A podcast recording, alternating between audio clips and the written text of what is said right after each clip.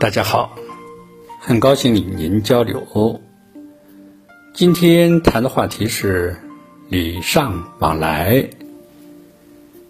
礼尚往来这句话很有道理，但大家往往可能把这句话所说的礼理解为礼品的礼。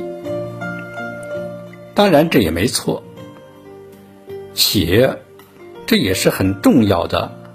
礼尚往来的内容之一，但我觉着远非仅此而已。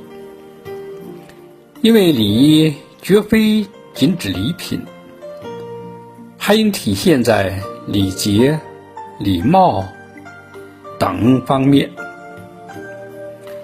比如说，人家对你彬彬有礼了，你却爱答不理。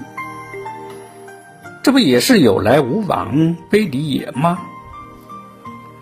把这个事情再延伸了看，你求人家办事儿，人家尽心尽力的为你服务，把事儿办成了，这不是为你尽礼了吗？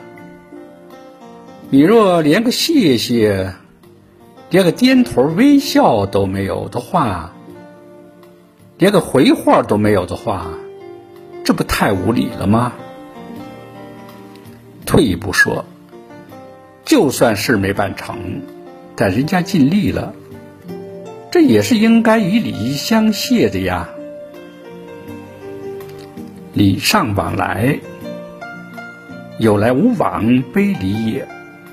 这话固然有道理，但我们也不能被动的等待着他人的礼来了，我们才去往吧。我们为什么不可以以礼对人，先去往呢？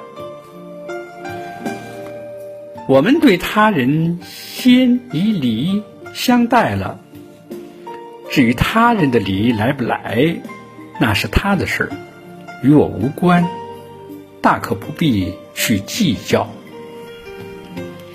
如果你有了这种态度、这种精神的话，不仅你活得会很愉悦。